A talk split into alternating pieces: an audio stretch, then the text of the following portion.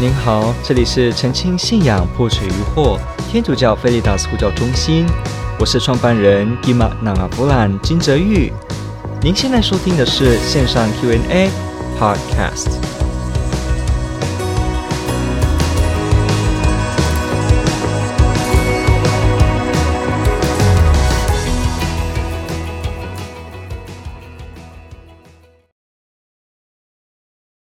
OK，好。今天第一个提的问题是，我们要看这个叫做“圣经有证据表示我们要听教会的训导吗？”这是一个非常好的问题，感谢提问者的提问。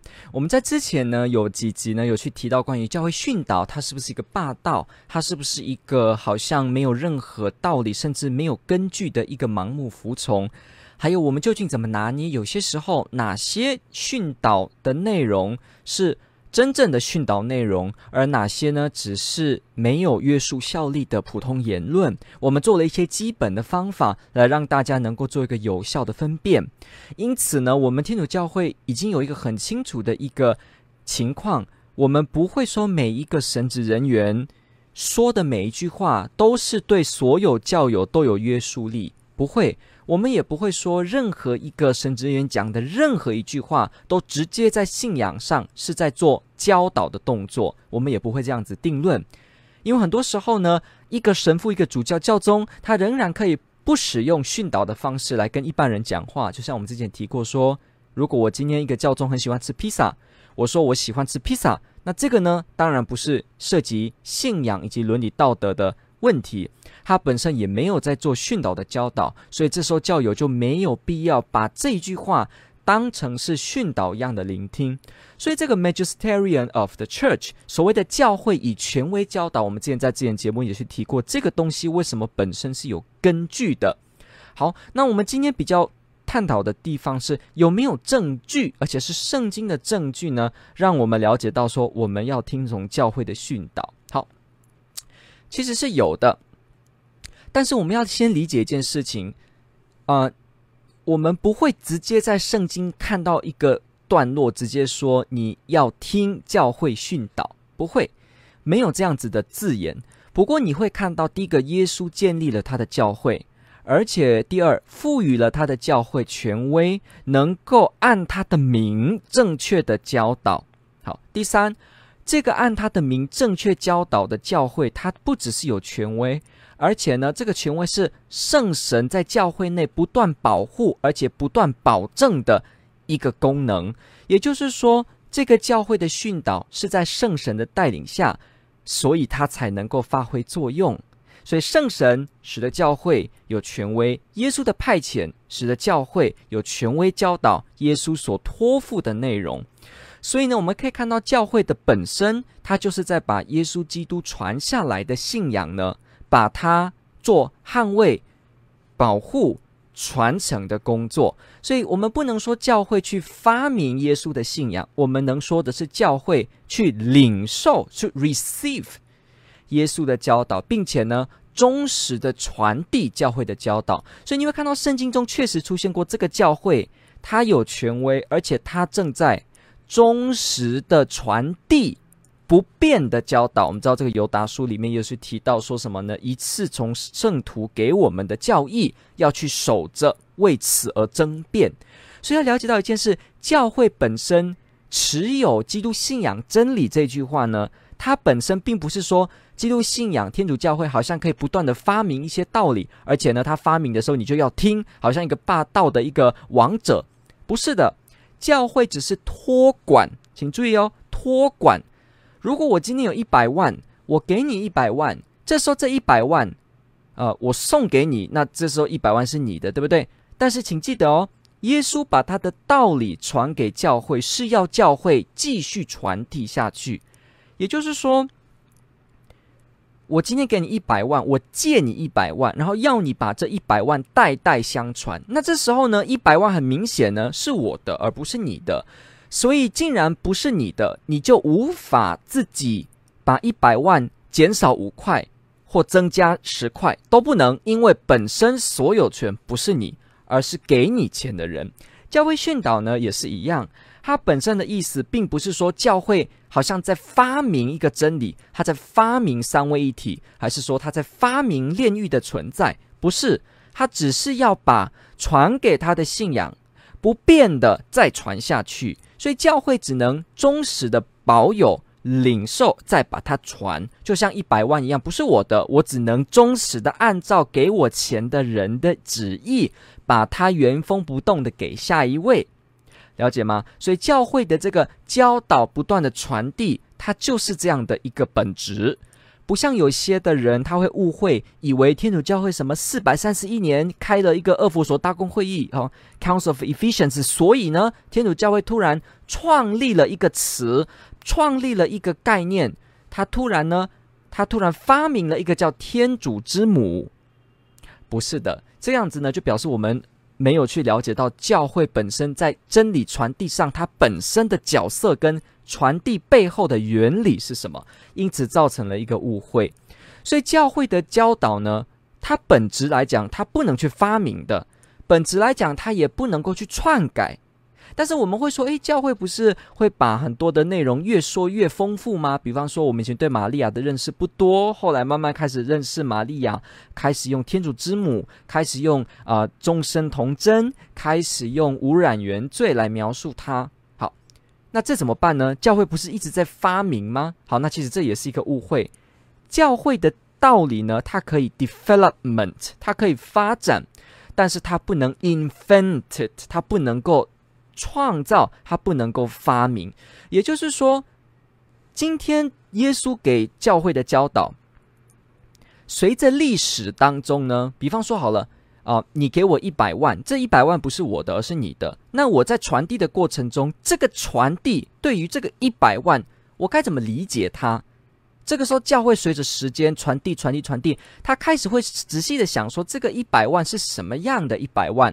它的材质是什么？它本身有什么用意？它有什么心意？为什么我的呃主人要给我这个一百万？那该怎么理解这一百万呢？当越来越多人问问题的时候，这个一百万是什么？它是股票吗？它是支票吗？它是呃信用卡吗？它是这个呃 Line Pay 吗？它是欧付宝吗？开始问很多问题的时候，这个持有在传递的这个单位呢，他就有必要去深入的了解，究竟要怎么回答这些问题。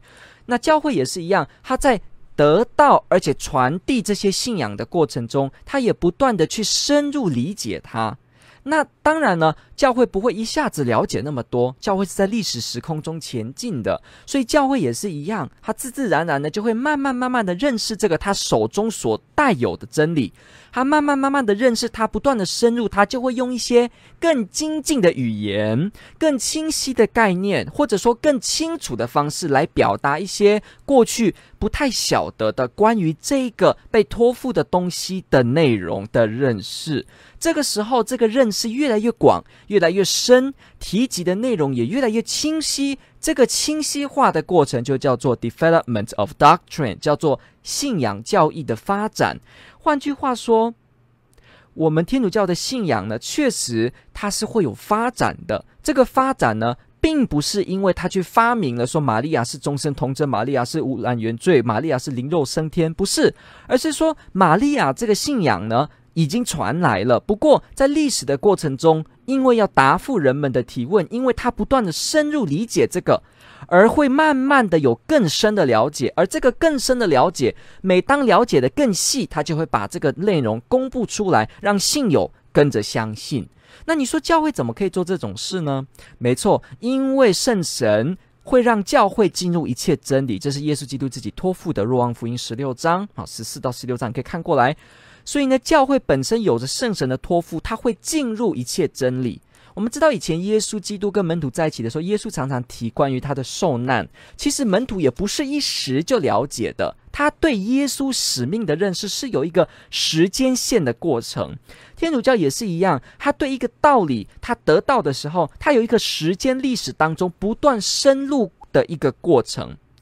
所以呢，也是一样，如同门徒会慢慢的一天一天的认识耶稣的使命，教会也是一样，他领受了这个恩赐，他会慢慢的把这个道理不断的做更深入的理解，而理解的多，又在圣神的带领之下，能够圣神担保确定之下，就透过大公会议开始公布说，我们对这个已经传下来的道理有了更深的认识。这个认识叫做玛利亚也是终身童贞。这个更深的认识叫做玛利亚也是灵肉升天。这个更深的认识叫做大赦是什么什么什么，也就是我们天主教的信理。所以本质上来说，天主教你看到它很丰富的这个历史年代，提出一些信理的一个。公布，但这个本质而言，不是在发明信理，它只是在把已经传下来的信理做深入的了解，而因着圣神的带领，它可以正确的去解释，所以他把在圣神的担保下得出来的解释分享出来，所以才让人有了这些好像新的词汇，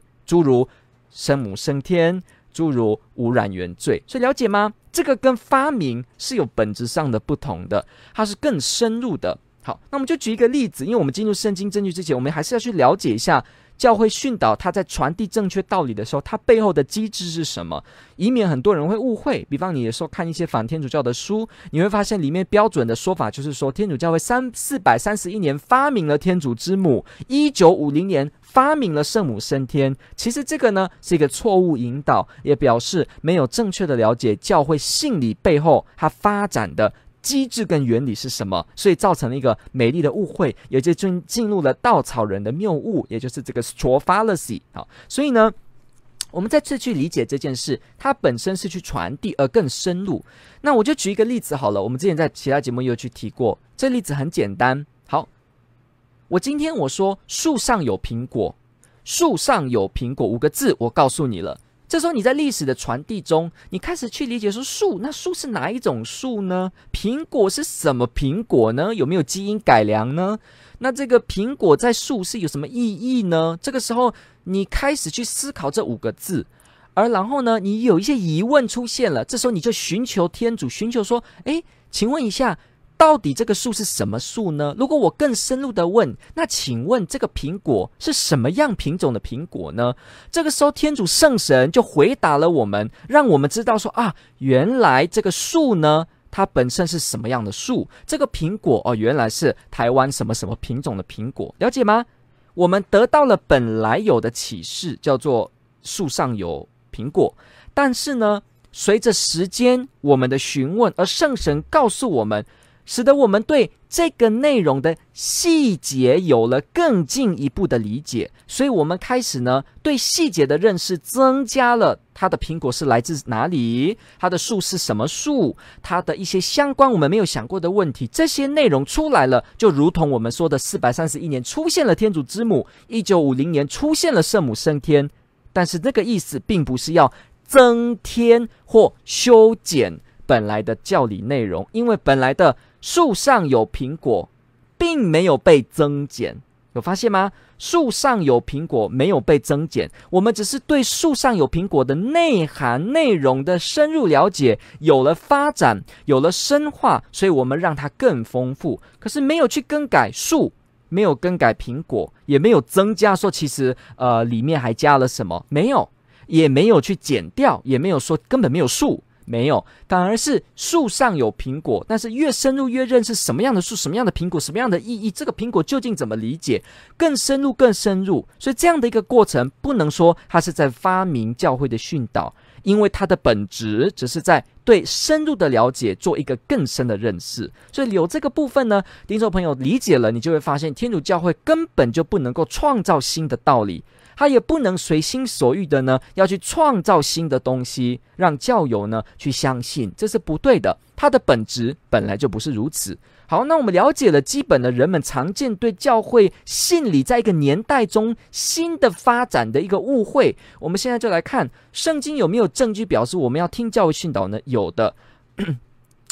像我刚刚讲的，没有一个句，没有一句话直接这样子说，但是我们可以看到，确实有一个有权威的教会，而且我们听从他是听从基督，而且初代教会也都在听从这个教会正式的教导。好，比方我们知道马窦福音十六十啊十六章十八节，你是伯多禄磐石，在这磐石上我要建立我的教会 Ecclesia，这是一个呃单数阴性的词，这个教会这个字的希腊文。阴间的门不能战胜他。你会发现，伯耶稣基督建立教会的时候呢，在伯多禄这个基础上，然后建立这个教会的时候，许可这个教会不会被摧毁。也就是说，这个教会在传递天主的道理，或者说守护天主圣道的本身，它是不会倒的。因为如果它会倒，那就很清楚的表示这个教会会被阴间的门战胜。那不然，教会没有办法。仔细的教导，没办法有权威的教导的话，那这样如何能说这个的教会有权威，而且呢，它不会被战胜呢？所以，我们了解到了这个本质：教会如果本身就东倒西歪，不能够是确定的教导，那当然阴间的门就能战胜它。可是，因为耶稣许诺阴间的门不能战胜它，所以教会在本身它有教导的功能上，自然的也不会有被摧毁性。所以这一点呢，就跟我们其他。个别的解释 （private interpretation） 自己的个别解释有了天壤的差别，因为教会本身它坚不可摧，所以也就表示了，当我们回到教会的时候，我们还是可以在那里找到基督信仰的客观不会错误的真理。这个基础呢，就建基在阴间的门不能战胜。这个教会，而这个教会本身就有传教的使命，就有传递他教导的使命。我们知道马窦福音二十八章又是提到了，你们要取使万民成为门徒，受洗，然后呢，教训他们我所吩咐你们的一切。耶稣对他的教会提供这个召教，要他的教会存在的理由，存在的理由就是要去传布天主的道理。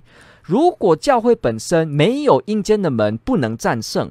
它本身就会东倒西歪，那这样子也就是说，耶稣要你传到地极，耶稣要我们继续传递，其实根本就做不到，因为他可能传了两百年就灭掉了，他可能传了四百年就灭掉了。可是耶稣的许诺是：我天天与你们在一起，直到今世的终结，阴间的门不能战胜他，而且你们会把我所教导你们的教导出去。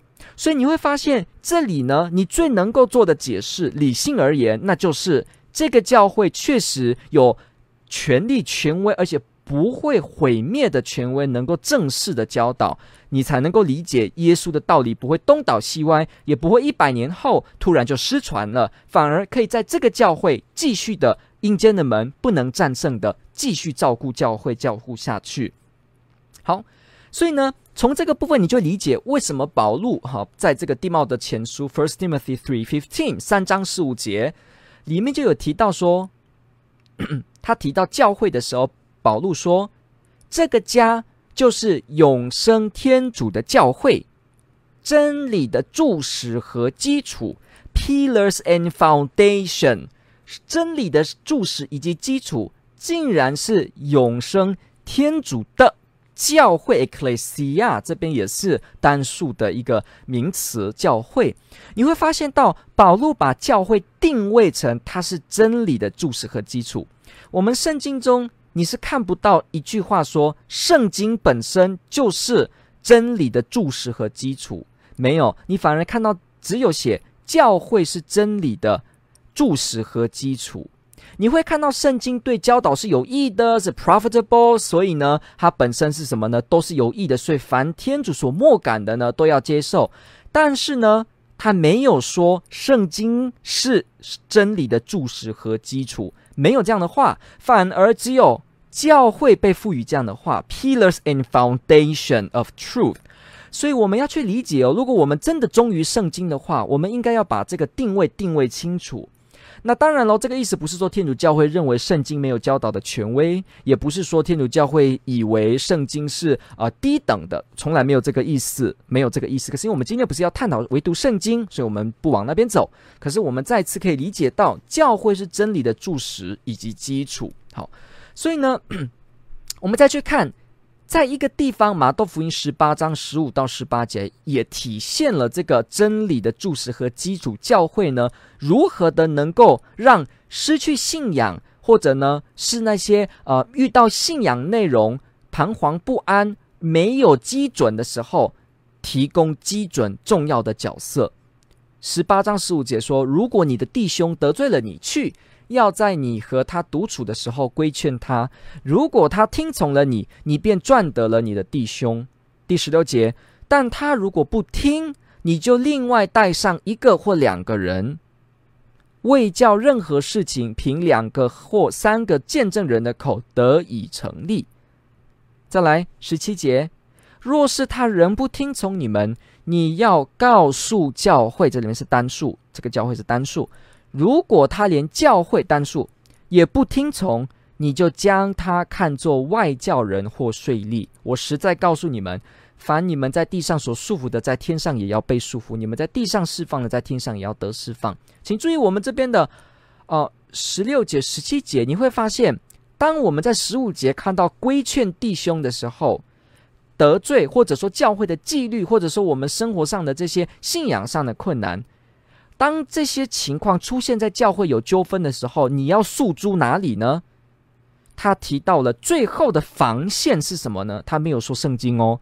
他说：“最后的防线是教会。如果连教会都不听从，你就直接看作外教人或税吏哦。这是非常的跟我们一般奉着唯独圣经观点的一些团体是很不一样的哦。圣经本身给我们的作证，你看到的是教会是那最后一道防线，而且十八节耶稣给了这个教会呢。”他们能够有束缚以及释放的权柄。你知道这个 bind and loose 在犹太文学里面，在犹太人自己的理解里面，这样子的用语本身是一个法律或者规范的允许以及禁止。也就是说，这个 bind and loose，如果你去了解这个脉络，它跟我叫你可以做或我叫你不可做是直接关联的。也就是说，我们发现到这个束缚与释放呢，确实是包括着纪律上面的同意。以及不同意，所以可见的教会，它有一个天主耶稣基督所给的权柄，它能够去做最后的一道防线，去做适当的规范。所以你会发现，教会是本身有这样的功能的。那我们就看了耶稣基督派遣门徒的时候呢，怎么样呢？路加福音十章十六节，Christ promised the apostle, He who listen to you, listen to me. He who rejects you, rejects me. 好，思高圣经怎么翻呢？听你们的，就是听我；拒绝你们的，就是拒绝我；拒绝我的，就是拒绝那派遣我的。所以你要了解到一件事情：耶稣是被天父派遣来到世上，他传递天父的旨意。那耶稣把这个全部的旨意都给了教会，让他们呢代表他继续传递这个旨意。所以为什么中途使徒这个字 apostello 它本身？他这个字的意思就是被派的意思，因为教会的第一代主教，也就是门徒们，他们自己呢，本质而言就是在被派遣来传递耶稣的信仰，所以他们被派遣，了解吗？而他们又把这个派遣传给下一代的主教，就是在派遣，在派遣，在派遣，那到今天天主教会一直存在着。好，所以我们再次了解。因为这个派遣是一路下派下来的，所以呢，当我们听了教会，听了这些正式的主教们的时候，我们等于听了这个背后的派遣，也就等于听了派遣主教、派遣第一代门徒的耶稣，也等于听了派遣耶稣的天赋。所以要了解这个是一线过程，是绑在一起的。听你们就是听我的。拒绝你们就是拒绝我。当然，这边的意思不是说像我前面提的，不是说神父、主教、教众讲的任何一句话都是训导的角色在发言，不是说每一句话你都不能拒绝。当然不是，如果教宗突然叫你说：“哎，你帮我去打一个人哈，把他的鼻子打歪”，你不可能做这件事。然后他说。拒绝我的就是拒绝复制，当然没有效，你听了就不需要听，了解吗？所以呢，不是每一句话都是，但是倘若真的是教会训导的角色跟职权在真正进行的时候，不是随便进行，是正式进行的时候，那我们就有义务去聆听它，不然我们等于对这个派遣一路传下来的结构。有了一个根本的否定，那这样子呢，就更危险喽。等于我们也否定耶稣建立教会的旨意，直接是否定耶稣自己的教导。OK，好。所以你去了解这些事情的时候，你就会发现，诶，这一点呢很有趣。教会的这个教导，好，那你这样子呢，呃，你就去明白一件事情，我们的教会从一开始就一直在试。这些宗徒以及宗徒继承人的教导是有权威的。我们教会在一开始就知道，我们需要听他们正式的教导。比方，我们看初期教会的一个记录，使徒行传，或者是说 Book of Acts 中途大事录第二章四十二节，思高圣经也翻译他说，他们专心听取宗徒的训诲。注意哦，devoted themselves to the apostle teaching，apostle teaching 哦，他们这些初代的基督徒，他们怎么样？专心的听取中途的训诲哦，to the apostles teaching，时常团聚波饼跟祈祷。所以可见的教会在最初的活动当中，就包含着聆听中途的 teaching。我们知道这个呃，罗马书也好，还是保禄书信都提到说，如果没有人宣讲，怎么有人听到呢？没有人派遣宣讲者，怎么有人听到而能信呢？你会发现，教会本身就是在做一个传报，而且有人传递，而且听到的人呢，他得到了这个讯息，才跟着能相信的这样的一个机制。教会并不是说一个好像凭空的，你就突然好像心电感应，你就了解了天主的信仰，不是。是透过传承，而且有正式被派遣的。你注意看哦，没有派遣的，怎么有宣讲者呢？请注意哦，是派遣哦，可见的是特定的人，被派遣的特定的人，他们特别的能够带领人来聆听而相信教会的信仰而进入。所以你会看到这个机制，你看到初代教会有这个模型，你这时候就可以明白一件事情，也就是说。其实圣经就算没有直接说你要听教会的训导，但是你对圣经综合的理解，你会得出这个结论。你会发现，教会在初期早就接受了教会有权威教导，而且我们要听从教会权威教导的解释来传福音、来信仰。这样子的一个机制呢，初代教会是。直接已经当前提在接受了，所以才会去写下这些圣经的整理，了解吗？你要知道哦，整个圣经本身它就是在教会训导的权威下才去辨认出来的。今天这个书信、这个福音之所以会在圣经当中，它就是因为教会主教的承认、权威主教给予的认可，才有我们今天新约二十七卷圣经哦。甚至我们说对旧约的肯认，所以你要知道，教会历史而言，圣经本身的存在，它也是在教会的训导下来去圣神的带领中而得到的结果。也就是说，你会发现一件事情：早在没有圣经之前就有教会了，没有圣经之前就有一个有训导、有耶稣建立的教会机制存在，才一路线下来，让我们知道。什么是基督信仰？所以不是倒过来，好像说天上丢一本圣经，你就突然会领悟一切。没有的，它中间的历史过程不能够删减。这个历史过程就是建立在有一个教友本来就当做是理所当然听从教会的这个机制前提，才去发展出来的。所以你会知道为什么初期那些教父们啊，那 Ignatius of Antioch 啊，这个一百这个二世纪初非常早的这个他们哦。有的时候，甚至这个呃，若望中途大概还活着，他们都提出了对教会教导的这个尊重，而且呢，要去听从主教。比方说这个呃，伊勒内啊，Irenaeus，这个哦，这是有人说这个伊勒内新教有的翻译叫什么？呃，天主教叫伊勒内，新教叫爱任纽。OK，爱任纽。好，这个主教呢，法国里昂，他本身自己也提过，他说。读圣经要什么？按照教会传承的意思来领悟圣经，这是他自己说的话哦。按照教会的心意来读圣经，所以我们有人说，今天不是要自己自由的读圣经吗？不过你要知道，早在还没有圣经在大公会议去给予，或者在会议当中给予承认之前，教会的主教们早就代代相传着说。我们读圣言的时候，是按着教会的心意去理解，所以这个机制呢，非常早，在还没有这些依波主教会议、罗马会议这些做圣经的这个新约的肯定的时候，就有这个机制存在了。所以，倘若我们说圣经本身一定反对我们听教会的训导，这直接是矛盾跟吊诡的，因为这个等于圣经要自我否定。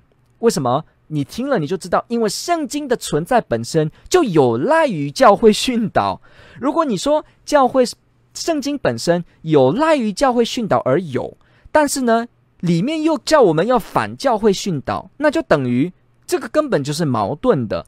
所以你在圣经中，你从来都找不到你不能听教会或你不该听教会的这种段落，你反而会听到教会确实有权威，确实有圣神的教导，确实能够正确不误地宣传真理，而且会被圣神领入真理，而且是真理的注释以及基础。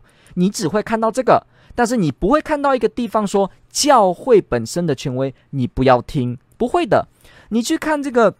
呃，中途大事录十五章，你就也看到了宗徒们开会的这个耶路撒冷会议的决议，它也是一个教会机制下给予的一个信仰训令上的颁布。这个呢，也就凸显了教会会议的存在。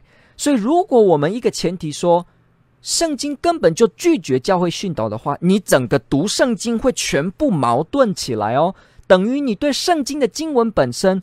通通都没办法做确定。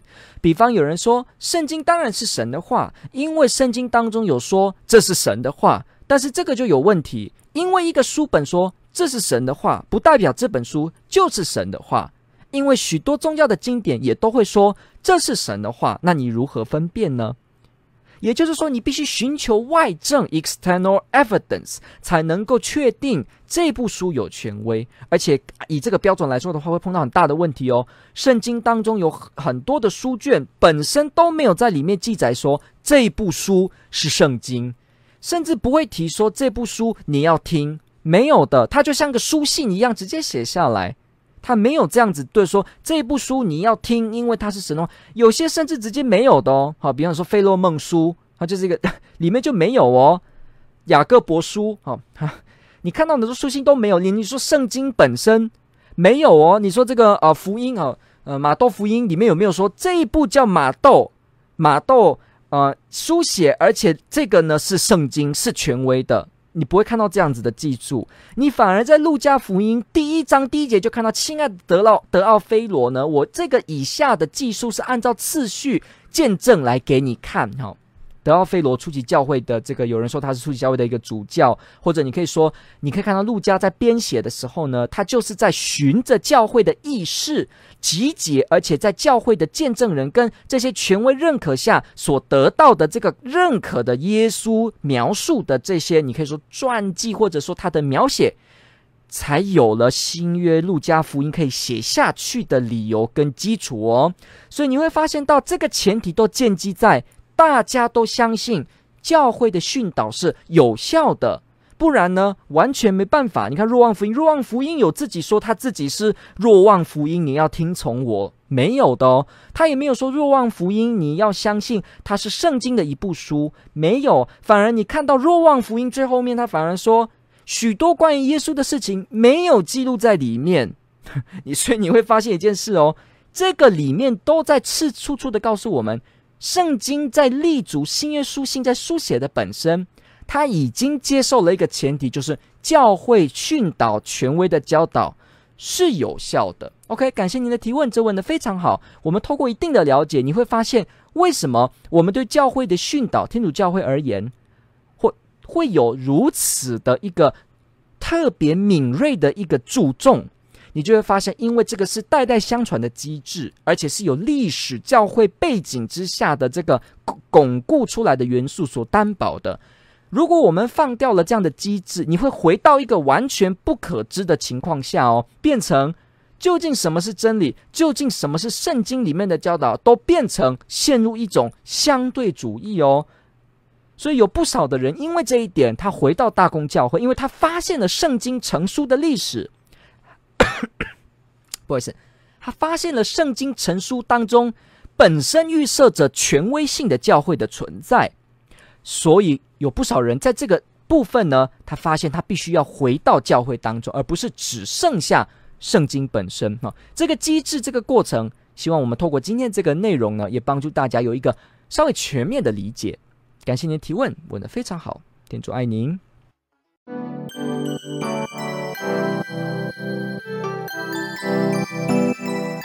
感谢您的收听。若您喜欢本系列节目，支持护教学与福传相关推广，欢迎来到我们的 FB 粉丝专业以及 YouTube 频道，点击订阅哦。也别忘了我们的 Podcast 频道的订阅哦。天主保佑。